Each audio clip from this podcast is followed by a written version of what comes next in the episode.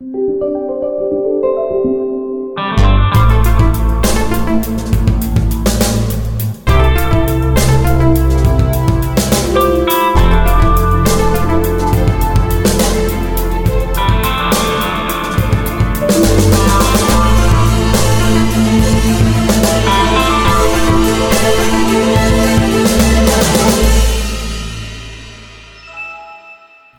Bonjour à toutes et à tous, vous écoutez Lifetime, nous sommes le jeudi 8 octobre 2020 et c'est l'épisode 193.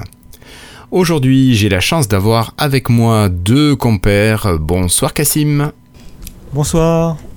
Ça va Cassim Tranquille? Tranquille, tranquille, ça passe, ça passe. Ça passe. Euh, T'as pas voulu nous parler euh, Windows Phone toi la semaine dernière? Nous parler de quoi? De Windows Phone, tu sais le petit truc, la petite brique qui avait des tuiles dynamiques dessus? Ça me dit rien. Ah Ça te dit rien, euh, d'accord. bon. Non, ça me dit rien. Ça te dit rien, ok, tant pis. Bon, j'ai le plaisir d'avoir Patrick également avec moi. Salut Patrick. Salut, bonjour et bonsoir à tout le monde. Voilà, donc c'est à trois ce soir que nous allons euh, assurer cet épisode 193. Alors au programme, on va vous parler de Xbox parce que quelques annonces euh, se sont faites connaître. On va faire un petit point hardware que l'on n'a pas fait la semaine dernière et on va vous parler un petit peu de Windows pour terminer. Alors je vous propose sans plus attendre, hop, de commencer avec la Xbox. Pour commencer, Cassim, avec cette Xbox, on a appris quelques nouveautés. Alors, pas de grosses nouveautés quand même, parce qu'il y a quand même la majorité des informations, ça y est, qui ont été annoncées. Mais euh, qu'est-ce qui a été annoncé pour la Xbox euh, dernièrement? Il y a eu tout un tas de, de- de petites choses. Euh, Oui, voilà, c'est plus plein de petites choses. C'est plutôt, ouais, c'est vraiment, euh, on sent que se met en place les dernières pièces euh, du puzzle pour le lancement euh, des consoles. Il y a eu surtout le, euh, la console qui a été envoyée à pas mal de journalistes euh, dans le monde euh, qui ont pu commencer à donner leur premier retour par morceaux. Et voilà, il- il- on sent que Microsoft met en place les dernières pièces. Il y a la campagne de communication qui va commencer demain au moment où on enregistre. Il y a voilà, il y a la- la- les périodes de test. En fait, ce qui est marrant, c'est que les journalistes ne pouvaient pas tout dire de leur console. Ils ont, ils pouvaient juste tester, par exemple, euh, les fonctions de multitâche comme euh, Quick Resume ou, euh, ou la rétrocompatibilité des, des jeux Xbox One, mais ils pouvaient pas encore, par exemple, tester de nouveaux jeux ou parler de la chaleur dégagée par la machine ou ce genre de choses. Et ça, ça arrivera plus tard. D'ici le lancement, on sent que voilà, normalement c'est le 15 octobre, si je ne m'abuse, qu'il y aura plus aucun embargo de la part des journalistes sur, sur la console. Donc, D'accord, donc encore une semaine avec un filtre. C'est ça, une semaine avec un filtre, puis on doit avoir pas mal de choses. Et puis ça va permettre en plus, le fait d'avoir donné comme ça des, consoles dans les mains des journalistes euh, partout dans le monde, ça va permettre de s'assurer aussi que tous les jeux euh, qui arrivent là, euh, les journalistes vont pouvoir faire des tests dessus, plutôt sur la version Xbox par exemple, le prochain jeu euh, Cyberpunk. bah, ça va probablement être sur Xbox que les journalistes vont le tester. Si peut-être qu'ils auront la PlayStation d'ici là, mais c'est pas sûr. Du coup, j'ai l'impression que ça va plutôt se mettre en place euh, côté Microsoft. Euh, donc voilà, vraiment, il n'y a pas eu de, de- de grandes nouvelles qui ont été annoncées euh, sur la console en elle-même, mais euh, des petites choses. Il y a aussi, je ne sais pas si vous avez vu, du coup, cette idée, on l'avait déjà un peu ent- entendu parler, mais ça a été vraiment concrètement annoncé, que on pourrait, pour certains jeux en tout cas, sélectionner ce qu'on veut ou non installer euh, du jeu. Oui. Euh, par exemple, euh, si un jeu vous propose, euh, on va prendre Call of Duty qui est le jeu le plus célèbre dans, dans ce cas de figure. Call of Duty, Oui, il y a, y d'un côté la campagne super héroïque où vous jouez tout seul et de l'autre côté le mode multijoueur. Et donc la Xbox va pouvoir vous proposer de soit télécharger et installer uniquement le mode solo, soit télécharger uniquement le mode multi, soit faire, soit tout télécharger si vous voulez.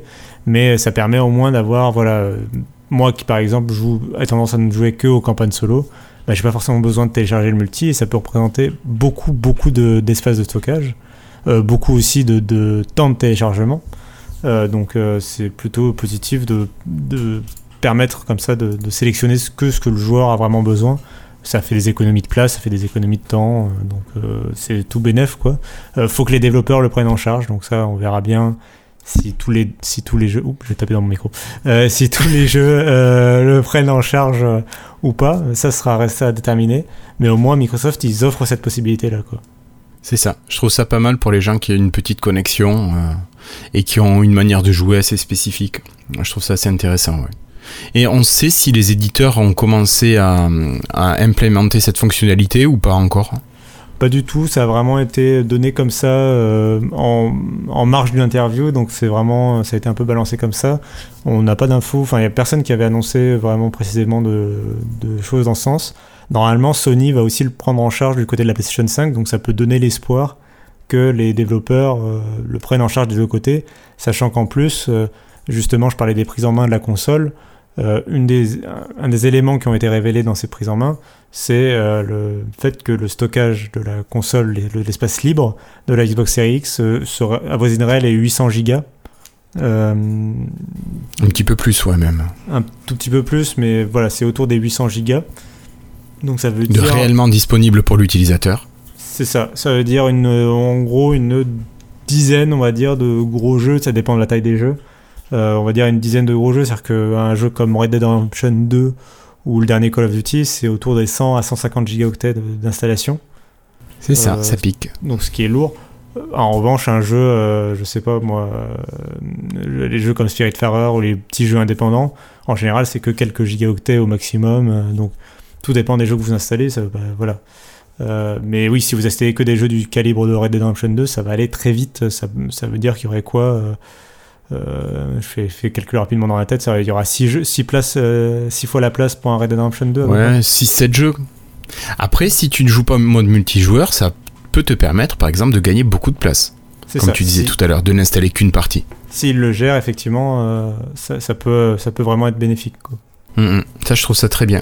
Après, c'est vrai que c'était un argument de Microsoft pour dire que le stockage était peut-être réduit, mais qu'en raison des améliorations qui était fourni par, euh, par le nouveau système, enfin par euh, le matériel et le système d'exploitation, et aussi avec cette possibilité de n'installer que les parties dont on a besoin, euh, le fait d'avoir un stockage que de 1 Tera sur la série X était suffisant. Serait suffisant pour la majorité des joueurs. Ce qui fait vraiment peur, c'est vraiment les 500 Go de la série S qui, sont, qui font plus peur parce que si on se dit que, en admettant qu'il y ait moins d'espace perdu, entre guillemets, et que par exemple l'espace libre réellement laissé à l'utilisateur soit quelque chose comme 400 gigaoctets, euh, ça peut, euh, ça, sera quand même très petit, ou même 350 gigaoctets par exemple, ce sera quand même très petit pour installer des jeux et, euh, il va vraiment falloir faire des économies et faire attention quoi. C'est ça, parce que je sais pas, enfin, autant avec cette manière de voir les choses, tu te dis que 1 teraoctet ça va, ça peut passer. Si tu fais bien mhm. attention, ça peut passer. Mais je sais pas comment tu peux faire avec 500 gigas seulement. Ouais, ça va être compliqué. On verra les, les jeux combien de place ils prendront. Euh, Microsoft avait aussi promis que les jeux série S prendraient moins de place que les jeux série X puisque la console est moins puissante, elle a moins besoin des textures de définition et compagnie. Donc, euh, pareil, tu peux euh, faire en sorte que ton jeu prenne moins de place sur cette console en particulier. Ça, pareil, on verra, on verra si les développeurs l'intègrent et le prennent en compte. Mais du coup, clairement, il y a une question qui va se poser là-dessus. Euh, ça a permis aussi, euh, tous ces prises en main et ces tests, ça a aussi permis de, de faire le point justement euh, sur la façon dont on peut augmenter le stockage des consoles. Oui. mais c'est vrai que tu en avais parlé toi il y a 15 jours, mais il y a eu beaucoup d'articles récemment là, qui sont parus là-dessus. Hmm. Bah, c'est vraiment, enfin, ce qu'il faut vraiment garder à l'esprit, c'est vraiment, comme on l'avait dit il y a 15 jours justement, qu'on peut tout à fait mettre un disque dur externe classique est beaucoup moins cher et, euh, et, les jeux peuvent être copiés dessus. Euh, que ce soit les jeux Xbox One qui eux sont carrément lançables ou les jeux next-gen qui eux sont juste téléchargeables et stockables sur le stockage externe, ce sera surtout beaucoup moins cher que, que les stockages SSD qui seront proposés. Et, puis ça permettra au moins voilà, de peut-être se sentir un peu moins à l'étroit. Mais c'est un peu ce qu'on pouvait dire sur, euh, pour l'instant sur, le, sur la console.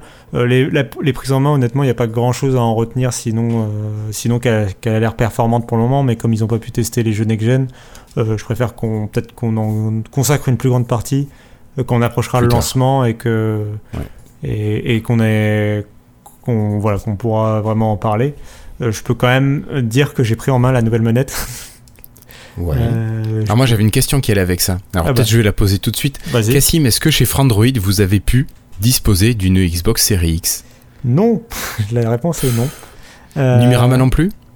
Numérama, si, mais alors le journaliste spécialisé de, de Numérama euh, bah, travaille et vit à Lille, euh, enfin en tout cas ne pas sur Paris, et du coup, euh, et du coup c'est compliqué de voilà, on peut pas vraiment. Mais il était de passage à un moment, euh, donc j'ai pu prendre en main euh, la manette et prendre en main les deux consoles, mais euh, du coup, littéralement les prendre en main, ça ne sert pas à grand chose. les consoles, donc j'ai pas, je l'ai pas vu tourner ou quoi que ce soit. Mais par contre, ce qui est plus intéressant, c'est surtout la manette. Là, par contre, c'est beaucoup plus intéressant de l'avoir en main, même si j'ai pas pu jouer concrètement avec. Ce que je peux dire rapidement, c'est qu'elle a l'air, euh, sans révolutionner la recette, elle a l'air quand même vraiment meilleure. Il n'y a aucun point où on aurait envie de retourner sur une manette euh, Xbox One. Euh, elle, elle a vraiment euh, une meilleure. euh, euh, elle est un peu plus agréable en main, euh, elle a un meilleur grip, euh, elle a une nouvelle ste- effet texturé euh, au niveau des poignets et, de- et des gâchettes. Euh, c'est- c'est des petits éléments, c'est vraiment pas des gros changements, mais c'est des petits éléments qui font que la manette est plus agréable, euh, plus pratique. euh, c'est- voilà. Est-ce qu'elle est un petit peu plus petite Elle est légèrement plus petite, mais franchement c'est quasi imperceptible euh, en main. C'est- D'accord, ouais. D'après Microsoft, ça va permettre à plus de joueurs, notamment les enfants, de pouvoir facilement apprécier la manette, euh, mais euh, pour les adultes, ça fait quasiment c'est- pas de c'est différence. ce que j'avais lu, mais ça doit être de l'ordre d'un demi-centimètre ou d'un centimètre, pas plus, quoi.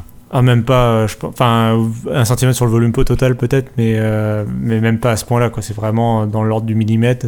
Euh, L'idée, Microsoft avait été aussi précis sur le fait que euh, il voulait surtout pas que justement la manette change. Enfin, il faut que les gens qui sont habitués à la manette en fait ne perdent pas leurs habitudes et gardent leurs réflexes, etc. Euh, notamment les plus euh, passionnés. Les plus anciens joueurs. Euh, et du coup, vraiment, à part ces, quelques nouveaux grips, le, le nouveau bouton directionnel, euh, des petites choses comme ça, il n'y a vraiment pas d'énormes changements euh, de design. Mais c'était une très bonne manette déjà à la base, donc euh, c'est normal aussi de ne pas vouloir changer une recette qui gagne. Quoi. Donc, Oui, oui, oui, bien sûr. donc, non, mais voilà, vraiment bonne, premier bon contact, on va dire. D'accord. Alors moi j'ai lu j'ai lu pas mal de petites infos, enfin sans aller très loin, mais euh, j'ai vu des premiers retours de des manettes de PS5. Alors je sais pas si voilà j'ai pas compris pourquoi les gens en parlaient. Ils les ont pas testé les manettes de PS5. Il y a une, un petit groupe de youtubeurs japonais qui a pu tester la manette euh, au Japon dans les locaux de Sony, euh, dans un cadre assez particulier. D'accord. Oui après j'avais vu qu'il y avait eu des séances de test, mais chez Sony Ouais. directement où les gens euh, ne pouvaient pas sortir la machine. C'est ça. Donc c'est encore un peu biaisé ça. Mais euh, ouais, et les gens parlaient de cette manette qui était beaucoup mieux que la précédente. Euh, oui, là par contre, il y a eu un vrai. euh, Côté Sony, ils ont vraiment recon- reconçu complètement leur manette. Il n'y a, plus- il y a pas vraiment de point commun avec l'ancienne. Euh, bon, là, bien sûr, il y a les boutons qui restent à peu près les mêmes, mais je veux dire, le, design global de la manette a été revu. Euh, et Mhm. puis, il y a notamment une grosse promesse sur des nouvelles fonctionnalités que Microsoft, vraiment, ils ont voulu garder cette idée de manette universelle que tout le monde connaît. Euh, donc, ils n'ont pas voulu réinventer la roue. Sony, de l'autre côté, ils ont fait beaucoup de promesses euh, justement de capacité sur la nouvelle manette, notamment de retour euh, haptique qui te permettrait de sentir la texture sur laquelle tu te trouves. Apparemment, ça, ferait vraiment son effet. Mais là, oui, il va falloir attendre vraiment les, tests pour en avoir le cœur net. En tout cas, la manette a l'air plus ambitieuse, ou avoir plus la volonté de changer la façon dont on va jouer aux jeux vidéo. À voir. voilà, pour l'instant. Ouais, ok. Donc à voir après peut-être que ça reste deux philosophies différentes, deux manières d'utiliser ces manettes. euh, Bah, faut vraiment comprendre que, et on va, ça va faire la transition avec le sujet suivant, euh, que Sony, ils sont dans l'idée que tu dois avoir une PlayStation 5, donc tu vas avoir la manette qui va avec, et les jeux vont parfaitement être optimisés pour la manette de la PlayStation 5 et pour la PlayStation 5 elle-même. C'est vraiment une expérience euh, complète qu'ils te proposent, mais qui est euh, tournée autour de cette console de jeu et de cette manette, quoi. Alors que chez Microsoft, par contre, ça va être ta manette qui te permet de tout faire. C'est ça, qui va t'accompagner du PC à la console et même dans le cloud. Euh, donc c'est vraiment une manette, euh, c'est pour ça que je parlais de manette universelle, c'est une manette qui est compatible Bah oui. aujourd'hui avec euh, Windows, mais aussi avec la Xbox, mais aussi avec euh, Android, iOS et compagnie.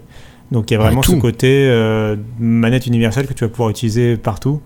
Tiens, une question Cassim. Est-ce qu'on peut mettre une manette de Xbox sur une PlayStation? Oui, euh, j'ai appris ça aujourd'hui, c'est marrant que tu t'en Ah. parles. Euh, avec un adaptateur, par contre, il faut passer. Il y, a un- il y a un accessoire à acheter euh, qui n'est pas développé par Microsoft. hein, c'est un, accessoire euh, C'est pas étonnant. fabricant, euh, mais qui permet d'utiliser une, une manette Xbox sur PlayStation. Alors que les deux sont Bluetooth, si je me trompe pas. Oui, euh, oui, oui. C'est bizarre. Les deux sont.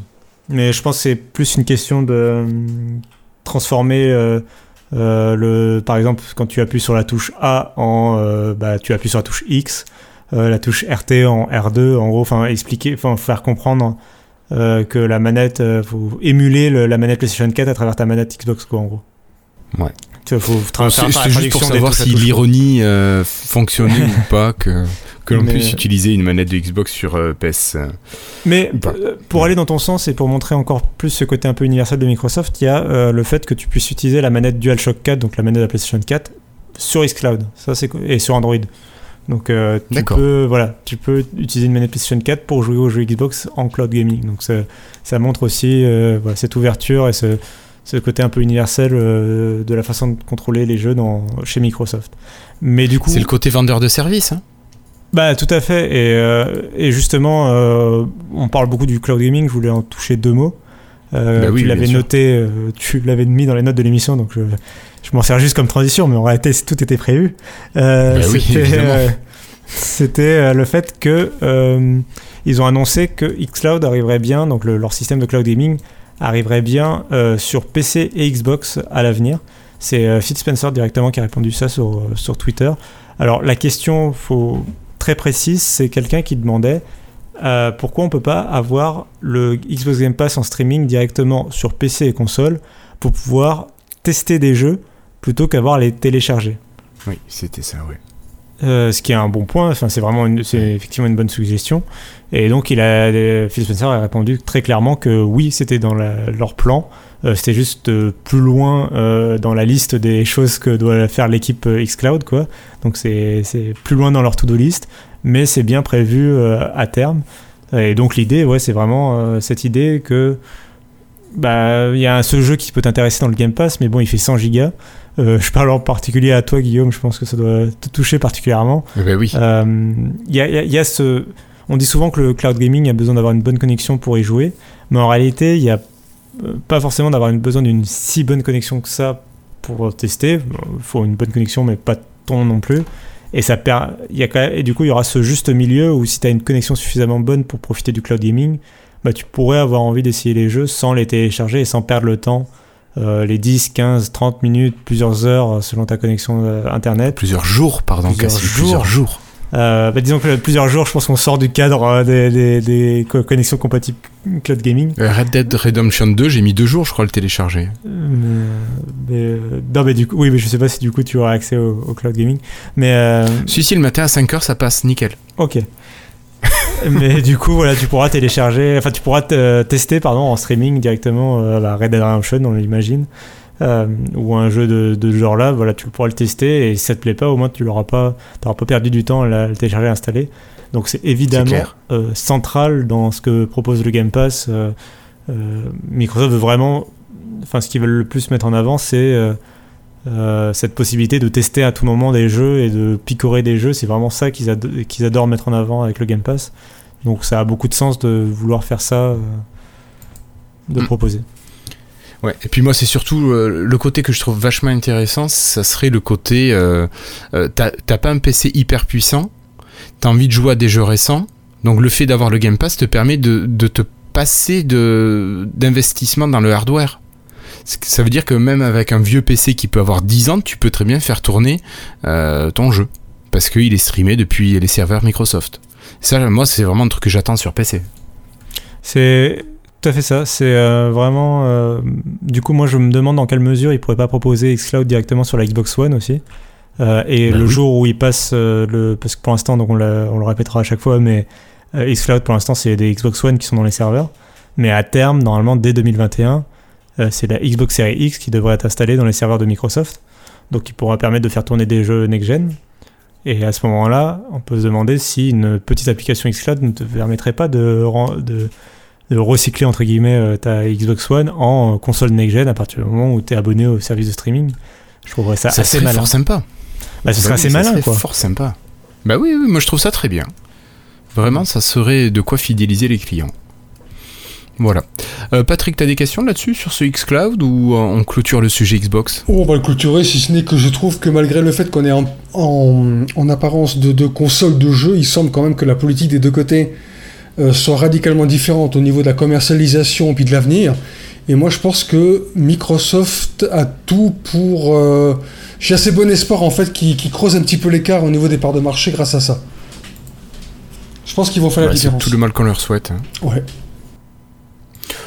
Ok, allez, on clôture le sujet Xbox et on va parler de matériel Microsoft. Alors, euh, pour commencer, euh, on va resituer le contexte. La semaine dernière, on a eu des annonces de Surface qui nous présentaient un nouveau venu. Alors, je sais pas si toi, tu as vu des rumeurs, Cassim, euh, de la venue de ce nouvel appareil, mais j'avoue que je n'avais rien lu dessus. Donc, été un petit peu surpris d'apprendre ça. Est-ce que tu en avais entendu, toi, parler de ce Surface Laptop Go? Alors oui, euh, mais enfin c'était pas non plus euh, ultra précis, mais il y, avait eu euh, une ou deux fuites, on va dire, qui, avaient eu lieu dans les semaines, mois précédents, mais ça n'avait pas été, si tu veux, ça n'a pas été remis dans l'actualité toutes les semaines comme il y a pu avoir pour d'autres produits en termes de fuite, donc on pouvait plus facilement passer à côté. Oui, oui, oui. C'est vrai que c'est pas le produit le plus, le plus clinquant de la gamme Surface, mhm. ça c'est sûr. Mais euh, ce Surface Laptop Go, c'est un petit PC design, design Surface assez performant pour des budgets alors plus ou moins serrés hein, quand même. Je, dirais pas un budget serré quand même. On reste sur un petit tarif euh, Surface. C'est pas donné non plus. Euh, est-ce que tu peux nous le présenter un petit peu, Cassim, au niveau hardware, à moins que Patrick en ait envie? Je ne sais pas. Non, non, je laisse la place à Cassim. Je, je lui laisse la main. D'accord. Euh, disons que du, c'est bah, comme, le surface, comme la Surface Go euh, en son temps, euh, on, l'a compris avec le nom Go dedans. et comme tu le disais un petit peu, c'est un produit qui se veut entrée de gamme. Et Surface Laptop, du coup, c'est bien le PC portable entre guillemets classique de Microsoft. Donc, vous pouvez pas, n'essayez pas d'arracher l'écran chez vous, ça, ne, ça, ne, fonctionnera pas. Euh, non, ça va beaucoup moins bien marcher après. Mais ça permet du coup d'avoir un truc que la Surface Go n'a pas, c'est-à-dire un clavier et un touchpad intégrés dans le prix. Euh, donc il n'y aura pas besoin de rajouter les 100, 150 euros sur lesquels on, on respecte à chaque fois. Là, t'as 99 pour la Surface Go, le clavier noir est à 99 euros, je crois, de mémoire. Oui, je disais entre 100 et 150 selon le, oui, c'est vrai, le, le modèle de clavier. Tu as raison. Mais, euh, mais oui, là en tout cas c'est intégré dans le prix. Euh, et puis ça permet d'avoir vraiment euh, l'expérience, euh, la, qualité de fabrication Surface. Je ne l'ai pas pris en main ou testé, mais on, a assez d'historique sur la gamme Surface pour un peu savoir à quoi s'attendre, je pense, en termes de, finition, d'expérience. malheureusement, il y a des bons et des mauvais côtés, comme souvent avec les produits Surface. Malheureusement, il y, a, des choses sur lesquelles il faut un peu redire. oui. Il y a alors, ce qui est très bien, c'est vraiment. Euh, enfin, il a l'air très bien en termes de design. Il a l'air très bien. Euh, je suis sûr que la qualité euh, de, du clavier, du touchpad, ce genre de choses, de la, calibration de l'écran sera au rendez-vous. Tu vois, tous ces détails qui font que souvent les PC portables des concurrents sont pas forcément aussi léchés. On a aussi ce côté l'écran tactile qui est au format 3,5, donc c'est un format qui est plus grand que le 16 neuvième qu'on retrouve chez les concurrents. Donc là aussi, pour de la productivité, c'est très agréable. Euh, et puis à l'intérieur, en termes de processeur, on a quelque chose de très euh, performant puisque c'est un vrai euh, Intel Core i5. Donc là, de ce côté-là, pas de souci pour, pour la performance brute de la machine. Là où on va être un petit peu plus critique sur les caractéristiques, c'est sur le stockage exactement. toujours la RAM alors la RAM dans la RAM ça passe. 4 La RAM, la, RAM ah la machine entrée de gamme est à 4 Go, haut de gamme à 8 Go. 4 Go en 2020, ça commence vraiment à être euh, limite, c'est vraiment dommage. Euh, mais c'est pas le, pour moi le point, le, le point noir vraiment, c'est vraiment le stockage où la, la, version entrée de gamme, déjà d'une part en termes de capacité, n'a que 64 Go. Donc 64 Go en 2020, euh, faut arrêter. Je, je non, un peu de, de se moquer du monde. Enfin, enfin, il y a un moment. On euh, est d'accord. Plus personne ne mais vraiment plus personne ne propose ça, quoi. Même des machines à 300 euros ont plus de stockage que ça, quoi. C'est, euh, il y a que Microsoft qui propose ça. Et puis en plus, ce stockage de 64 Go, c'est pas un SSD, c'est euh, du stockage, ce qu'on appelle EMMC, c'est-à-dire du stockage, c'est, pas un disque dur, hein, c'est un stockage quand même flash, mais c'est beaucoup plus lent que le SSD que les SSD. On est plus sur de la carte mémoire que du SSD. C'est ça, c'est ce qui équipait les smartphones entrée de gamme il y a 3 ou 4 ans, euh, qui a aujourd'hui quasiment disparu. Je pensais pas en revoir, je t'avoue, euh, mais euh, je pense que Microsoft doit encore avoir un stock, quoi. Ouais. Mais du coup, ça fait que forcément, le prix qu'ils annoncent à 630 euros, qui aurait pu être intéressant, honnêtement, qui, qui est pas non plus, tu vois, entrée de gamme, comme tu le disais, il est, il est quand même euh, il faut mettre 600 euros dans une machine, c'est quand même euh, euh, déjà demander un certain budget. mais on aurait, mais si tout était très très bon pour ce prix-là, honnêtement, ça aurait pu être une très belle machine. Malheureusement, du coup, donc cette machine à 629 euros, c'est celle que, tout le monde va déconseiller. Et le problème, c'est que la machine directement au-dessus, elle est à 800 euros. Donc, tu as, quand même 180 euros d'augmentation pour garder le même processeur et pour simplement euh, doubler le stockage et doubler la RAM. Donc on passe à 128 Go de stockage et à 8 Go de RAM. Euh, alors cette fois c'est du SSD, donc euh, au moins on, corrige ce problème. Mais on a quand même 180 euros d'augmentation pour finalement avoir quelque chose qui aurait... En fait, cette version à 800 euros, si elle avait été proposée à 630 euros, j'aurais trouvé ça raisonnable. Oui. Mais ni, j'aurais même pas trouvé qu'ils cassaient les prix, tu vois. J'aurais trouvé ça correct. Bien. Correct, euh, Donc je trouve, euh, enfin voilà, c'est il y a, y a clairement euh, sur en termes de gamme de prix qui est un peu mystérieux. En plus, là où je serais critique du, pro, du choix du processeur, c'est que ils choisissent une solution Intel qui est plus chère que ce que AMD propose aujourd'hui. Et malheureusement, alors c'est probablement dû au, temps de, de, d'élaboration de la machine, ouais, voilà. c'est toujours le problème avec les produits surface. Mais du coup, euh, ça fait que euh, probablement qu'ils payent trop cher ce processeur et qu'ils auraient pu avoir euh, moins une machine moins chère et tout aussi performante et peut-être plus économe en énergie. chez AMD, on le voit vraiment. moi, pas plus tard que la semaine dernière, j'ai testé une machine qui est dans la même gamme de prix et qui propose beaucoup plus de stockage, qui propose beaucoup, enfin voilà, probablement un meilleur processeur, et d'une manière générale qui propose un meilleur produit quoi. Euh, ouais, ouais. Après, euh, sur le Surface Laptop 3, il me semble qu'il y avait des retours qui disaient que les, les, versions AMD étaient plus énergivores que les versions Intel, non? Oui, mais là aussi. Ça. Effectivement, mais là aussi c'était dû au développement de la gamme Surface où en fait ils utilisaient une vieille génération de processeurs AMD qui n'est pas au niveau de ce que AMD propose euh, en 2020 euh, sur les autres PC portables concurrents, quoi, qui sont euh, très peu très peu énergivores et en même temps assez performants, voire plus performants que ce que propose Intel. D'accord. et une dernière, un dernier élément à préciser, c'est un petit point de détail. Il y a toujours le port Surface Connect pour recharger la machine, même si en plus on a de l'USB et de l'USB-C. Et puis il y a euh, la, la, caméra Windows Hello a disparu. Euh, ah pareil, pour des raisons, je pense, d'économie de coût, mais c'est pas très grave puisque on a quand même un lecteur d'empreintes, ce qui est euh, tout à fait. Oui, mais pas sur la version de base. La version de base n'a pas le lecteur d'empreintes, il me semble. tu as raison, effectivement, il me semble que la, version de base n'a pas le, lecteur d'empreintes. Encore une raison de ne pas prendre la, la, version de base. La version de base. Mais Ce qui veut dire qu'on a une vraie machine d'entrée de gamme à 800 balles. Bah, c'est ça. et là, là, on touche. Et c'est dommage parce que, enfin, franchement, fondamentalement, le, le, produit est beau. Euh, j'aurais envie que qu'on puisse facilement recommander, quoi. Enfin, c'est. Bah c'est fâcheux, quoi. c'est ça, c'est fâcheux, comme tu dis. Non, c'est vrai que enfin, le premier modèle, pour moi, il a pas de raison d'exister. Euh, en 2020, il n'y a aucune raison d'avoir 64 Go de stockage. Même si on te dit oui, il y a le cloud machin, euh, je suis désolé, t'as quand même. Si tu veux installer deux logiciels, entre l'OS et deux logiciels, boum, c'est mort, t'as plus de place. C'est vraiment le problème. et puis surtout, il y a Windows. c'est quand même la version 64 bits. Donc j'irai pas jusqu'à dire qu'il y a euh, en plein, mais il doit pas rester, il doit plus rester. Si tu prends en plus le système de recovery, bon maintenant c'est le, la restauration par Internet, donc on met de côté, mais même comme ça, avec un Windows 64 bits, je veux dire, euh, ça prend peut-être pas la moitié de la mémoire, mais on n'en est pas loin quand même. Et ah, bah, t'es clairement au devant de problèmes dans l'avenir pour installer des mises à jour, quoi. Par exemple.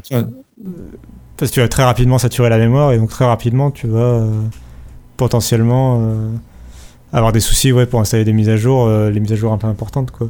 Sachant qu'en plus, il n'y a même pas de. Je, je viens de me souvenir qu'il n'y a pas de lecteur de carte euh, SD, Non, Ou micro j'ai pas SD. vu non plus. euh, ce, que, ce qui était toujours un peu. Au moins, normalement, c'est l'excuse euh, sur les produits Surface tablette. C'était au moins l'excuse de pouvoir se dire tu vas pouvoir mettre une carte SD de 128 Go par exemple et, C'est ça. et, et, et conna- et pouvoir stocker au moins tes documents dessus. Mais là, c'est-à-dire que tes documents et tout ton, tout ton travail, tu es obligé de le stocker euh, sur le stockage interne. Quoi. Donc, euh, raison de Mm. plus pour, euh, pour vraiment avoir un peu peur de, de, de ce stockage. Quoi. Et ce qui fait que la, la vraie version qu'on pourrait conseiller, celle qui a 8 Go de RAM et 128 Go de, de SSD, finalement, ouais, 800 euros, ça fait cher quand même pour, euh, pour ça en 2020. Tu payes vraiment le trouve, design ouais. surface. Et là, je Ouais. trouve que ça pêche un peu. Je, je suis assez d'accord. Et, euh, puis, enfin, et là, et là j'ai même pas attaqué. Enfin, il y a d'autres petits points euh, sur lesquels on pourrait critiquer. La définition de l'écran, par exemple, qui est euh, en dessous du Full HD. euh, Oui. Ou euh, c'est du 1536 Ah par oui, il y a ça aussi, 1024. ouais. Euh, Il y a le fait que le processeur, en, en réalité, encore une fois, c'est le cycle de développement, mais euh, là, le PC il sort maintenant euh, et il utilise un processeur Intel de dixième génération, alors que justement ce mois-ci sortent les premiers PC avec des processeurs Intel de 11e génération. Alors ok, c'est Ouais. pas, si grave que ça, mais c'est plein de petites choses comme ça additionnées qui font que C'est ça. quand tu mets 800 euros dans une machine, est-ce que tu as vraiment envie d'avoir le processeur de l'année dernière et euh, tu vois, enfin, Alors, je pense que le, le processeur, c'est pas un problème vu le, la gamme de prix et le public auquel ça se destine. Mais c'est tout le reste pour moi qui va être les petits problèmes euh, qui vont s'accumuler. Et le processeur, ça c'est plus pour nous que ça serait de 8 ou 9 génération, tu pourrais dire ouais là ils abusent. Bon, tu peux dire une génération d'écart sur un pro- pour une gamme vraiment qui va être l'entrée de gamme. euh, disons que je, dis, pas je dis ça passe. Je suis pas super euh, convaincu qu'on ne retrouve pas rapidement des PC portables au même prix avec la 11e génération, tu vois. C'est ça le truc. euh. Ah oui, non mais ça je suis d'accord avec toi, hein. mais bon je me dis ça Après, peut oui, passer. je suis d'accord que c'est, je suis d'accord que c'est pas le plus gros souci du tout. Pour moi, c'est le plus petit celui-là. Mais, euh, mais bon. Donc, on va le déconseiller pour l'instant. Malheureusement. Malheureusement. Euh, mais- enfin, mais on va on déconseiller le- l'entrée de gamme. Après, on va le pas le déconseiller autant que l'autre produit, l'autre produit qu'ils ont annoncé. Alors, euh, tu parles de la Surface Pro X 2020 Oh, oui. Alors là, j'ai halluciné quand j'ai vu son tarif. Euh, alors, la Surface Pro X, c'est Le l'ordinateur euh, qui marche avec un processeur ARM, euh, qui peut maintenant tourner, euh, alors faire Enfin, tourner des applications 64 bits, pardon, qui fonctionnent. Excuse-moi. Déjà, non mais même, enfin, déjà c'est un, c'est, c'est déjà euh, une belle hyperbole euh, fonctionner avec un processeur ARM en 2020 sur Windows, euh, c'est déjà. euh, faut, faut- faut voir. Disons que, disons que Windows se lance quoi. On va, dire- on va dire ça. Oui, oui, oui. Bon, les retours sont si mauvais quand même hein? C'est pas terrible, c'est pas, pas très performant. D'accord. Bon, euh, au niveau hardware, c'est vrai que c'est une cette Surface euh, Pro X, elle est magnifique, je trouve. Euh, Oui. L'écran est super, il n'y a pas de bordure quasiment. Ça, c'est vraiment la classe. Puis l'écran a l'air d'être vraiment euh, aux petits oignons. Bon, après, il y a ce fonctionnement avec ARM qui est quand même assez euh, limitant. Je pense que c'est le terme qu'on pourrait employer, c'est limitant pour l'instant. Ah, pour l'instant, le souci Et- c'est que les processeurs sont pas capables de faire tourner de façon fluide Windows 10 et ses, logiciels quoi en gros. C'est ça. C'est ça le souci. Donc, euh, et, et alors, encore, tu me dirais, je te dirais, c'est un truc qui va valoir 400 balles. Tu me dirais, ça passe. Comme la Surface RT quoi à l'époque. Ouais, comme la Surface RT. Tu dis, et encore, la Surface RT, elle faisait bien tourner Windows. Oui oui oui, je suis d'accord. Mais là, non, c'est 1700 euros. Et sans la cover et sans le stylet. Alors, c'est vrai que Ouais. l'avantage, c'est que tu peux mettre la cover comme euh, n'importe quelle Surface Pro et tu peux rajouter ton stylet. Alors là, c'est un stylet qui se charge par induction dans le clavier, enfin dans la cover. Mais bon sang, 1700 euros pour une Surface Pro X qui est limitée, tu dis fichtre, euh, qui c'est qui va acheter ça quoi Tu, tu connais le prix du, du pack euh, clavier stylet ou pas? Non, non, c'est bon, déjà, quand j'ai vu le prix de base, j'ai dit c'est pas la peine, je vais pas regarder. Mais je pense qu'on doit être à 100 euros le stylet ou 99 euros, et tu rajoutes les 170 euros de cover? C'est à peu près ça. puisque le total arrive à, deux- à 295 euros. Ouais, tu vois, même j'étais en dessous. Non mais, voilà, je trouve que c'est... C'est ubuesque, ce qui veut dire que si tu prends le pack complet, t'en as pour 2000 balles. Ouais, et ça c'est pour la version euh, entre guillemets entrée de gamme euh, de la machine 2020. hein. C'est ça. Il y a, au-dessus après. Mais, euh, mais je ne. Enfin, en fait, en vrai, je. Alors, déjà, je suis triste pour les gens qui vont acheter ça. en vrai. Parce que Ils sont vraiment. Ils peut-être ouais, ils- c'est eux qui veulent. hein. Ils vont mettre beaucoup d'argent dans un produit qui va pas marcher, quoi, en gros. Euh, et puis, euh, puis je, je, je comprends pas, je comprends pas, je comprends pas ce produit. Euh, et puis je comprends pas, je comprends pas ce que fait Qualcomm et ce que font Microsoft ensemble, parce que du coup, on l'a pas dit, mais le, la principale nouveauté, c'est exactement le même modèle que l'année dernière, Oui, vraiment exactement le même, sauf le processeur qui passe du SQ1 de Microsoft au SQ2 de Microsoft, qui est un renommage euh, du Snapdragon 8CX de Qualcomm. Euh, donc c'était le 8CX l'année dernière et là c'est le 8CX euh, deuxième génération qui n'ont aucune différence ou quasi pas de différence entre les deux générations. C'est une sorte de refresh un peu pour faire genre. Le, derrière Qualcomm quand ils vendent leurs processeurs, le, refresh ils le justifient parce que en gros ils poussent pour mettre la 5G avec en gros. Euh, sauf que la, sauf que tu perds la 5G quand tu passes chez Surface euh, puisque la Surface Pro X c'est pas 5G donc il y a même plus cet argument là. Et donc, euh, sachant que le 5G déjà, bon, bref, mais, mais admettons. Et donc, le truc c'est qu'en parallèle, en fait, il faut comprendre qu'en parallèle de tout ça, il y a Apple qui a annoncé son, lance, euh, son passage à ARM en juin. euh, que là, il s'apprête très probablement à esquisser ou à annoncer ou bientôt à dévoiler euh, leur premier PC portable ARM.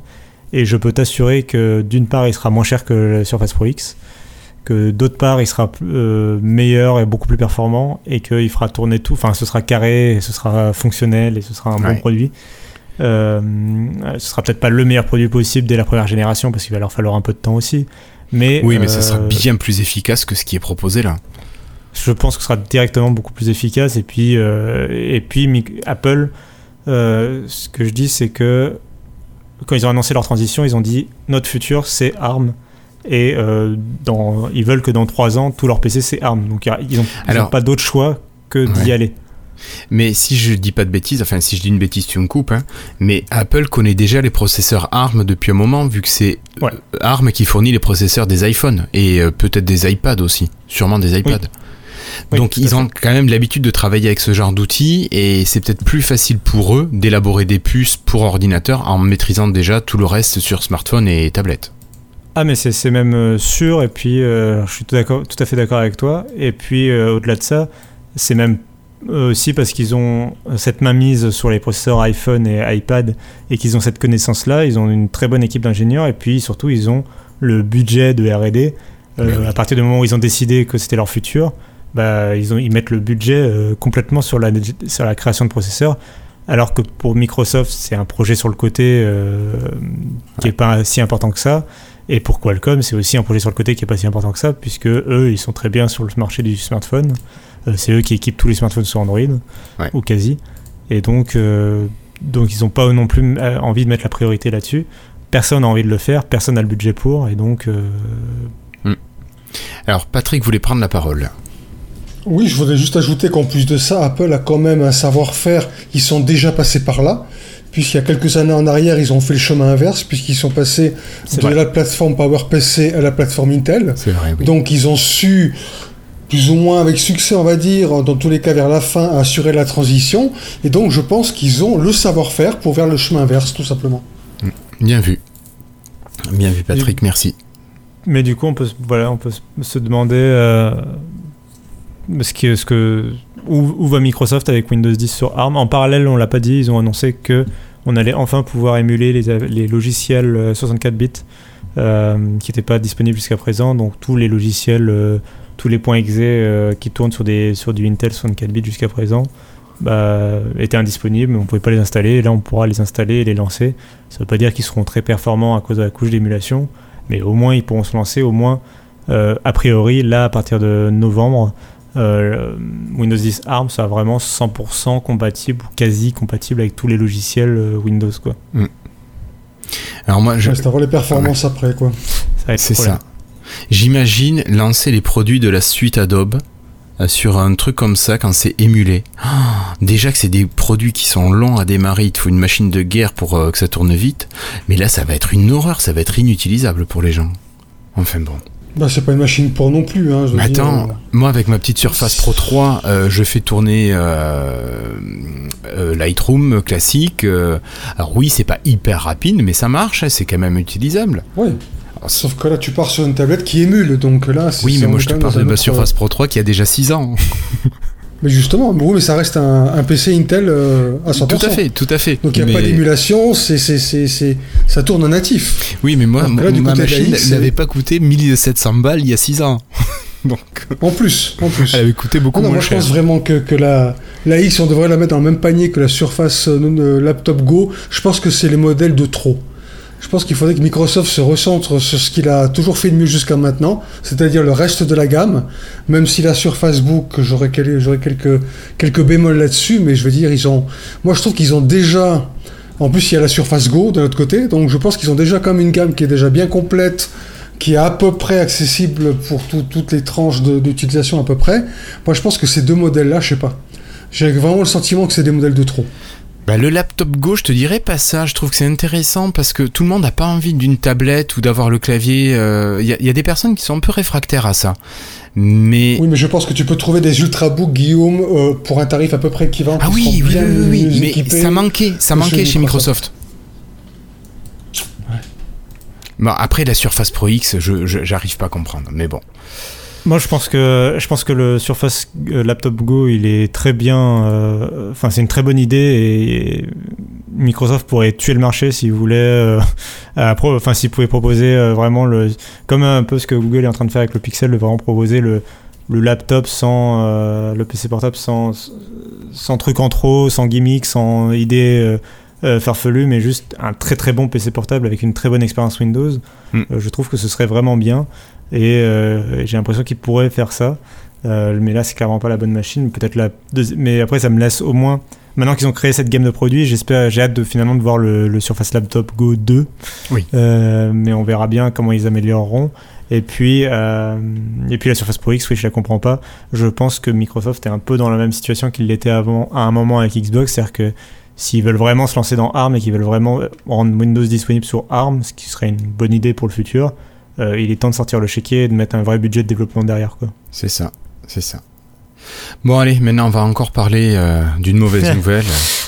Aïe. Oui, tu sors ton mouchoir déjà, Cassim Aïe aïe aïe, et pourtant, alors que Matrix euh, sort l'an prochain, comment, comment se oui. fait-ce Vous vous rappelez quand Microsoft avait présenté, c'était en octobre 2018 si je dis pas de bêtises, Microsoft avait présenté le Surface Duo, le téléphone sous Android qui se plie avec deux écrans, et Microsoft avait également présenté le Surface Neo, donc la petite tablette qui se plie sous Windows, et celle-ci, euh, Cassim, elle aurait dû tourner avec une puce ARM ou avec une puce Intel euh? Intel. Intel, d'accord. Donc normalement, il n'y a pas de problème de Windows qui n'était pas adapté. Non, Enfin, justement, à l'architecture interne. Après, aux écrans, euh, au double écran, c'était pas sûr. Mais euh, ce Surface Neo dont Microsoft nous avait parlé en 2018 semble avoir quasiment complètement disparu euh, du site internet Microsoft, de la chaîne YouTube de Microsoft. On ne trouve plus de traces, tout a été enlevé comme si Microsoft avait décidé d'oblitérer une partie de son passé. Ou bien est-ce que c'est pour mieux le représenter d'ici quelques mois? Ça, on ne sait pas trop. Alors, il y a plusieurs euh, hypothèses qui se font entendre. Toi, Cassim, qu'est-ce que t'en retiens de ça? Euh, c'est un peu compliqué. Il y a un, un cas précédent comme ça dans l'industrie qui, est assez récent. euh, c'est celui du AirPower d'Apple. Donc, euh, décidément, on parle d'Apple c'était ce soir. Euh, c'était un socle de recharge sans fil que Apple avait annoncé, qu'ils n'ont jamais commercialisé, qui au bout d'un moment ils ont fait disparaître de leur site. Et finalement, ils ont après plus tard admis qu'il ne sortirait jamais. Là, on se retrouve un peu dans ce cas de figure où Microsoft a annoncé un produit. Ils ont l'ont reporté d'abord et puis euh, ils ont euh, voilà comme tu le disais ils l'ont fait disparaître. Donc euh, du coup on, on peut se poser un peu la question de savoir ce que devient le produit. La, la réalité c'est que ce produit il était conçu comme étant un fer de lance de Windows 10X Euh, tu parlais tout à l'heure tu me demandais s'il si, s'il tournait avec un processeur Intel et qui était compatible avec le Windows classique.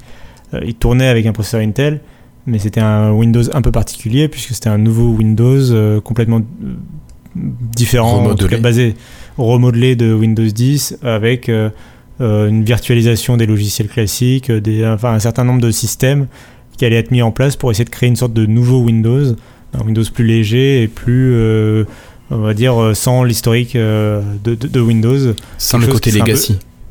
C'est ça, sans euh, qui serait un peu concurrent avec le Chrome, Chrome OS de, de Google. Et euh, le problème, c'est que Windows 10 X, il a été un petit peu mis. Euh, alors, euh, Microsoft dit qu'il a été repoussé. En réalité, il a été un peu mis euh, de côté, voire complètement arrêté. Là, actuellement, l'idée, c'est surtout que les nouveautés qui étaient prévues dans Windows 10 X sont en train d'être intégrées petit à petit dans Windows 10 euh, tout court. Notamment les nouveautés d'interface, de, voilà, de, changement de fonctionnalité. Et en fait, le, le- je pense que le gros souci qui a touché Microsoft, c'est pas tant qu'il y a eu des soucis de conception, euh, même si je pense que le projet vivait, vivait pas parfaitement, c'est aussi qu'il y a eu la crise du coronavirus et euh, surtout on est au devant de la plus grosse crise économique euh, qui, nous touche depuis longtemps et donc tout le monde n'a pas le budget pour mettre un, les 2000 balles qu'allait demander un PC à écran pliable ou à deux écrans ou ce genre de choses que Microsoft avait prévu de lancer. Euh, et donc, euh, je pense que c'est vraiment ça la raison qui a mis euh, de côté Surface Neo, c'est le fait que le, le marché est pas prêt pour, pour des produits comme ça qui misent tout sur le design et qui misent vraiment sur des prix élevés. Je dis ça alors qu'on vient de par- parler de la Surface Pro X, mais je pense vraiment que, que euh, Oui, Microsoft mais elle existait lancer- déjà, elle. c'est ça, là, Microsoft, il voulait lancer vraiment une nouvelle famille de produits, comme il l'avait fait avec la Surface Pro X en son temps.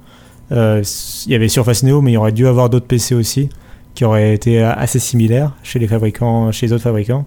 Et je pense que Microsoft a très bien senti, que ce soit eux en interne ou chez les fabricants, qu'il n'y avait, pas- il y avait plus le marché pour ce type de PC pour le moment, et qu'il valait plutôt mieux se concentrer justement sur l'amélioration de Windows 10, euh, au moment où les gens sont en train de faire beaucoup de télétravail et et qu'il y a eu un vrai, une, une explosion de l'utilisation du PC en 2020. Euh, vraiment, y a, le marché du PC est reparti à la hausse et tout ça, parce que les gens ont besoin de PC pour travailler chez eux. Euh, euh, et donc, il y a vraiment euh, ce nouveau besoin sur Windows 10, et donc ils ont remis des forces de développement sur Windows 10 du coup. Alors, moi, je me demandais, est-ce qu'on pourrait pas aussi imaginer que chez Windows, on s'est un peu précipité, on s'est un peu emballé, on n'a peut-être pas vu la tâche, l'ampleur de la tâche qui, qui devait être abattue pour proposer un OS qui soit relativement, qui soit suffisamment performant pour être vendu avec ce matériel. Bon, ça complète un peu ce que tu dis, mais c'est euh, peut-être une autre manière de voir euh, le problème, parce qu'à force de présenter des mock-ups, peut-être que ben, on se rend pas compte du, de l'ampleur de la tâche. Peut-être, peut-être. Bon, enfin voilà, donc vous aurez pas de tablette pliable. euh, Ouais. Moi, c'est dommage, celui-là m'intéressait beaucoup plus que le duo. Bon, bien que je pense que j'aurais pas pu être client, mais voilà, ça m'aurait plus plu. Voilà, Patrick, quelque chose à rajouter sur ce hardware ou ça t'intéresse pas et on passe euh, à Windows? Non, ce modèle-là ne m'intéressait pas plus que ça. J'étais plutôt côté duo, moi aussi, un petit peu comme toi. D'accord. Ah non, moi, tu- moi j'étais plus Néo que duo. Ah, pardon. Alors moi c'est l'inverse. Moi j'étais, moi je suis plutôt duo que, que Neo. Et tant mieux du coup parce que c'est moi qui pourrais. euh, C'est toi qui pourras tester, voilà. S'il décide de vendre profiter, le duo dire, voilà. ailleurs qu'aux États-Unis. Ah oui. C'est Pourrait ça. qu'on en reparle bientôt Absolument. du duo. Ok, ça marche. Merci Cassim. Tu veux dire que tu veux dire que Microsoft va sortir le Duo Go? Oh, joli, avec vu, euh, avec avec un écran et demi, ce serait cool. Alors, je voulais pas forcément teaser une sortie ou un, un truc comme ça. Je voulais dire que nous, on a, dans le podcast, on allait en reparler bientôt. C'est- C'est différent. Euh, bon allez, je vous propose de clôturer cette partie sur le hardware et puis on termine avec, euh, allez, deux petites annonces sur Windows. Alors je disais deux petites annonces. La première, euh, c'est peut-être pas une si petite annonce que ça. Alors je suis pas allé fortement fortement dans le détail, mais euh, les, les insiders ont pu voir arriver sur le, canal euh, Insider Dev, donc je vous rappelle que les, les canaux des insiders ont été modifiés il y a quelques mois. hein. Donc là, chez les devs maintenant, si vous faites une, une installation propre de votre Windows, c'est-à-dire vous repartez vraiment de zéro, vous avez la possibilité de choisir, enfin de, de customiser, d'adapter votre Windows à, à, votre utilisation. Si vous êtes un scolaire, si vous êtes un joueur, si vous avez un ordinateur qui est plutôt destiné à la famille, si vous avez un ordinateur qui est plutôt destiné au multimédia ou à l'utilisation professionnelle, ben, vous allez pouvoir demander à Windows, euh, vous allez cocher en fait tout simplement des, cases que Windows vous propose à l'installation et ça va paramétrer euh, ben, votre Windows pour répondre à des besoins de joueurs, à des besoins scolaires, à des besoins familiaux. Donc ça, c'est une personnalisation qui est plutôt assez intéressante dans l'idée, je trouve. Euh, je sais pas ce que vous vous en pensez, mais je trouve ça bien, tu vois, qu'ils améliorent Windows 10, comme tu disais tout à l'heure, Cassim, pour mieux répondre aux besoins des gens. Maintenant, est-ce que les gens sont à même de comprendre ce qu'ils doivent choisir ou pas? Ça va être ça la grande question. C'est de quelle façon est-ce que Microsoft va aborder les questions ou les propositions de façon à ce que personne n'oublie quelque chose ou se trompe dans les choix? Voilà, c'est vraiment ta six catégories où tu peux cocher les catégories qui t'intéressent. Est-ce que tu comptes jouer? Est-ce que tu comptes euh, euh, et à chaque fois, il y a écrit, euh, ça, veut dire, est-ce que tu comptes faire des... Bon, jouer, c'est évident, mais par exemple, il y a Family, et il t'explique, bon, bah, est-ce que c'est... est-ce que du coup, vous allez être plusieurs utilisateurs Est-ce que vous allez pouvoir contrôler, gérer un contrôle parental, etc. Hmm. C'est vraiment très, très simple en fait la manière dont c'est présenté, mais je pense que ça va être pour t'afficher ensuite les fonctionnalités directement. Donc du coup, la question qui va se poser après, c'est qu'une fois que tu as choisi, est-ce que ce choix peut être modifié par la suite et de quelle façon? Alors en fait, c'est le. Si tu changes d'avis ou si... Le but, c'est vraiment plutôt de te guider pendant la configuration de ta machine. Donc c'est vraiment, c'est vraiment l'expérience de euh, au lancement de la première fois que tu as lancé ta machine. Ça va pas fondamentalement changer le Windows, euh, l'utilisation de Windows après. C'est vraiment pour, euh, par exemple euh, aujourd'hui, quand, tu initialises un PC, il va te demander ton compte Microsoft, puis après il va te proposer Microsoft 365, il va te proposer OneDrive, il va te proposer Cortana, et blablabla, et blablabla, et il te propose genre une dizaine de leurs services.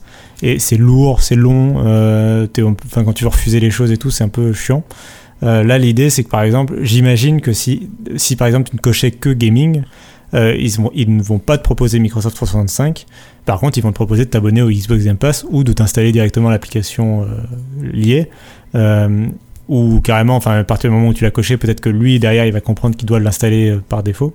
Euh, et on a vu aussi dans une autre build précédente qu'ils allaient apporter des changements, justement, par exemple, par défaut, ta barre des tâches, quand tu lances Windows 10 la première fois, tu as l'explorateur de fichiers, tu as le navigateur web, et tu as quelques autres raccourcis comme ça dans la barre des tâches. Là, pareil, en fonction de ce que tu as coché ou non, il pourrait par exemple mettre directement l'application Xbox dans la barre des tâches euh, pour euh, t'inciter, voilà, à t'aiguiller vers, vers, ce service-là. Euh, au contraire, si tu as par exemple mis le travail scolaire, peut-être qu'il y aura OneNote dans la, dans la barre des tâches, tu vois, par exemple. Moi, je, voilà, je l'imagine bien comme ça. Après, je l'ai pas testé, je suis pas. Non, moi non plus. Je, suis qu'en release preview, donc j'ai pas accès encore à, cette build. Mais ça, c'est vraiment quelque chose que je trouve intéressant pour ben, vraiment adapter l'outil que tu utilises à tes besoins. Donc voilà. Et puis ça nous amène à une nouvelle fonctionnalité alors qui n'est pas encore arrivée, hein, qui, se prépare.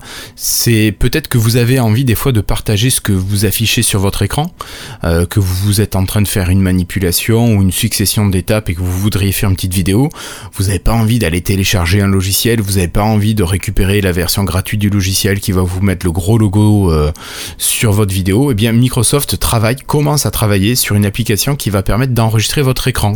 Alors ça va être vraiment une application qui est basique, qui permet uniquement d'enregistrer l'écran, pas de rajouter de webcam, pas de rajouter de micro. Ça pour le micro, je trouve que c'est un petit peu dommage, mais euh, c'est une première approche qui est pas forcément inintéressante pour fournir à tout le monde euh, bah, un petit logiciel basique qui permet de faire le taf, quoi, sans aller chercher euh, une usine à gaz. Voilà, donc ça, et moi, il me tarde de, pouvoir tester cette application. C'est faut noter que c'est du support technique et du dépannage, ouais, ça peut être utile. Bah oui, Cassim Il faut noter juste que c'est un, ça va être une nouvelle euh, euh, fonctionnalité des fameux Power Toys. Euh, donc c'est intéressant qu'ils aient choisi de ne pas l'intégrer nativement ou de ne pas proposer nativement une application dans Windows 10. C'est vraiment un nouvel outil, des, un futur nouvel outil des, des Power Toys. Ah, ça n'arrivera pas à terme dans Windows 10 J'avais hmm, compris ça. Non, c'est pas prévu pour l'instant. Mais après, enfin, à part Hmm, c'est un logiciel qui est gratuit, qui est facilement installable. Et plus, il va, plus ça va aller, plus j'ai l'impression que ça va être le, le truc qu'il va falloir installer euh, dans, avec Windows 10 quoi. Ouais, Pour vraiment avoir toutes ces petites fonctions pratiques justement. Mm, mm. Ouais, les Power Toys, c'est du bon. Bon, mais voilà, après, c'était pas une grosse information, c'était juste Non, ça non. Qui, a, qui a été présenté comme fonctionnalité. Et euh, bah, c'est vrai, vous voulez faire un petit tuto, quelque chose de tout simple, hein, bah, ça peut être pas mal. Voilà. Euh, je crois qu'on a fait le tour. Après moi, Cassim, j'avais une question. que Je me suis posé. Alors, euh, ça fait deux ans que j'ai mon smartphone. Je pense pas le changer tout de suite, mais je suis en train de regarder. Et euh, j'avais un, alors un 845 ou un 855 comme CPU. Je dois avoir un 845 de chez Qualcomm. Et je vois maintenant qu'il y a quand même les, les 865 qui sont sortis, voire les 865 plus, mais qui coûtent un rein. Souvent, c'est proposé avec des smartphones qui sont haut de gamme. Et je vois qu'il y a beaucoup de smartphones qui sortent avec des 765X ou 700, je sais plus exactement 700 et quelques, notamment le dernier Pixel. Et je me demande ce que ça vaut comme, euh, comme CPU ça sur mobile. Alors je te Ouais, prends un moi- froid. hein. moi, de, moi d'expérience, euh, tout ce qui est au-dessus de la série euh, 600, Snapdragon 600, c'est euh, utilisable et euh, assez agréable au quotidien. Euh, et plus tu montes en grade, à, chaque fois il y a un gap. euh, quand tu passes des, des 600 et quelques à 700 et puis à 800, il y a un petit gap entre chaque, euh, entre chaque gamme. Euh, mais globalement, ça va pas te faire, euh, ça va pas révolutionner l'utilisation de ton smartphone. Euh, disons que euh, la génération, euh, la série 600, euh, c'est vraiment bien si vous vous contentez d'applications de, type euh, euh, Twitter, navigation sur le web, Netflix, euh, vraiment le, le- le basique quoi. Euh, Au-dessus 700, c'est vraiment si vous voulez quelque chose de une bonne expérience, vraiment à tout moment, ça ne ramera jamais. Et puis euh, vous, commencez à faire des jeux, euh, pas forcément jouer à Fortnite avec les meilleurs graphismes possibles, mais les jeux, la plupart des jeux du Play Store tourneront et tout ce qui est jeux de cartes et compagnie tourneront très bien.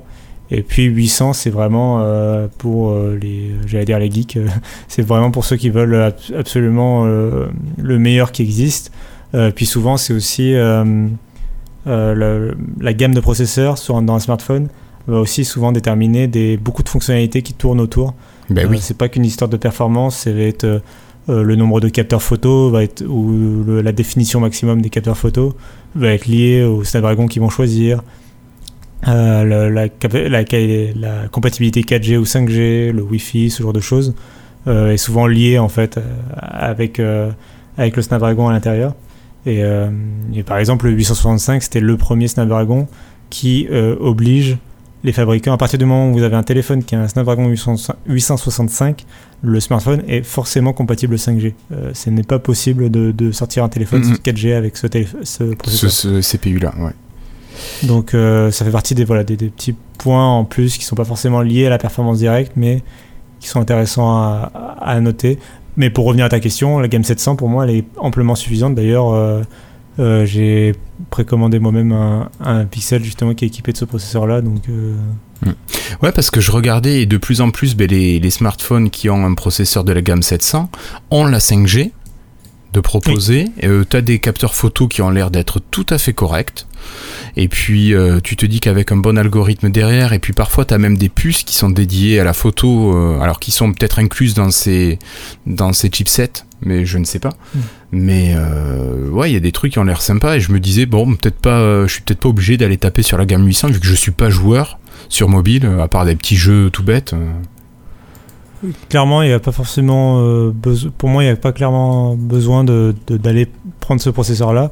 Euh, Après, je voudrais te contredire quand même sur la- le prix, euh, la question du prix. Il y a beaucoup de smartphones, euh, notamment toujours les smartphones un peu chinois de Realme Ouais. ou Xiaomi et compagnie, qui souvent proposent des tarifs un peu plus agressifs avec cette puce avec cette puce là. alors j'ai plus les prix en tête, mais mais il me semble quand même qu'il y a des téléphones à des prix euh, un peu plus accessibles. Euh, bon, ça va pas non plus être euh, de l'entrée de gamme. Non, non, non, non, non, mais tu vois, c'est ce que j'ai. Moi, j'ai un Mi Mix mais- 2S. euh, Mais je suis à peu près persuadé que euh, je sais plus comment il s'appelle le Realme. euh, Il y a un Realme par exemple qui doit être dans les Note 8 300 Pro euros, je dirais. Euh, je sais plus Oui, lequel oui, c'est, mais- ça doit être le X50 ou quelque chose comme ça, qui doit être dans les, qui qui doit être dans les 400 ou 500 euros et qui a le Snapdragon 865, tu vois. Ouais, oui, Euh, oui, oui, bah, mais après, c'est ça de toute façon. À part chez Xiaomi, euh, Xiaomi, il n'y a pas grand monde qui, est, qui a le 865, un tarif accessible. Oui. Je trouve. Ça, je suis d'accord. Ça, je suis d'accord. Après, euh, bien sûr. euh, et puis souvent, ça va être du coup, ça veut dire qu'ils ont fait des compromis ailleurs euh, pour pouvoir mettre cette puce là. C'est ça, et je me dis que parfois il vaut peut-être mieux avoir un- peut-être un processeur un petit peu moins bon, mais que le reste soit meilleur à côté. Enfin, C'est clairement moi ce que j'ai. bah, là, euh, s'il y avait un smartphone que je devais conseiller en ce moment, c'est clairement pour moi c'est le Pixel euh, 4a tout court, euh, qui est vraiment euh, un très bon smartphone. Et tu vois qui a justement ce côté euh, qui a pas de trop de puissance. euh, donc c'est un Snapdragon 730G, bah tiens tu demandais, oui. euh, à l'intérieur et euh, il est vendu à 350 euros. Et, et il, est, il a une bonne autonomie, il a des bonnes performances, il a un très bon logiciel, il a un très bon appareil photo. Le design est compact et il a un, un écran très tout à fait correct. Donc, donc tu vois, il n'y a pas vraiment. de- je trouve la gamme Pixel de cette année assez intéressante parce que je trouve qu'elle n'a pas fondamentalement de défauts. D'accord. Bah, tu vois, moi, c'est voilà, c'est tout à fait cette gamme de tarifs que je cherche. Euh, Je veux pas aller beaucoup plus haut. Parce que pour la- après mon utilisation, j'ai pas besoin d'un truc qui aille péter à, à 800 ou 1000 balles. Enfin voilà, Et puis, euh, Mhm. puis voilà, Google assure les mises à jour et tout. Donc, euh, c'est vrai, c'est vrai. Mais, mais, mais pour répondre à ta question, voilà, c'est oui, tout à fait, les 5 700, c'est tout à fait suffisant. Voilà, ce qui sort maintenant, c'est du bon quand même. Mhm. Ok, merci beaucoup Cassim pour ces éclaircissements. Voilà. Euh, Patrick, toi tu voulais rajouter quelque chose ou est-ce que c'est bon pour toi ce soir? C'est bon pour moi aussi. Ok, bon. Eh bien, euh, je vous propose, si vous souhaitez, de nous retrouver en nous laissant un petit commentaire, alors que ce soit sur le site euh, lifetime.fr, vous allez sur le billet de l'épisode, et puis en bas, hop, hop, hop, vous pouvez taper un petit commentaire, ou sur la page YouTube de l'épisode toujours, où vous pouvez aussi nous laisser un petit commentaire. Euh, Il y avait pas mal de personnes finalement qui ont réagi aussi à notre épisode 192, Cassim, où l'on a parlé des Windows Phone, parce que toi, tu as peut-être oublié ce que c'était les Windows Phone, mais beaucoup de nos auditeurs n'ont pas oublié ce que c'était et ont partagé avec nous leurs euh, avis. Mais je sais très bien que tu n'as pas oublié ce que c'était Windows Phone. Un Windows Phone. Windows Ah si, ça y est, t'es amnésique. Bon sang, t'as trop travaillé chez Frandroid. Mais en plus, c'est quand même étrange comme idée parce que Microsoft, ils ont un smartphone, c'est le Surface Duo et il est sous Android. Donc je trouverais ça assez curieux comme idée, un Windows Phone. Ouais, je sais pas, c'est un truc, euh, c'est assez paradoxal et anachronique. Et euh, voilà, donc on fera peut-être un épisode 2 euh, avec peut-être des invités aussi parmi les, les utilisateurs, les anciens, les vieux. Pourquoi Et pas appeler ça Windows Mobile aussi, donc tiens. Non, non, non, non, non, non, ça serait trop, trop décadent. Allez, euh, donc qu'est-ce que je disais? Je sais plus, Cassim, tu m'as fait perdre mon idée. Euh, bon, bah écoutez, tout simplement, merci Patrick, merci Cassim, euh, bonne continuation vous tous. On se retrouve normalement la semaine prochaine, ça devrait être le 15 euh, pour l'épisode 194. En attendant, portez-vous bien et n'hésitez pas à partager cet épisode sur tous les réseaux. Salut tout le monde, ciao Ciao.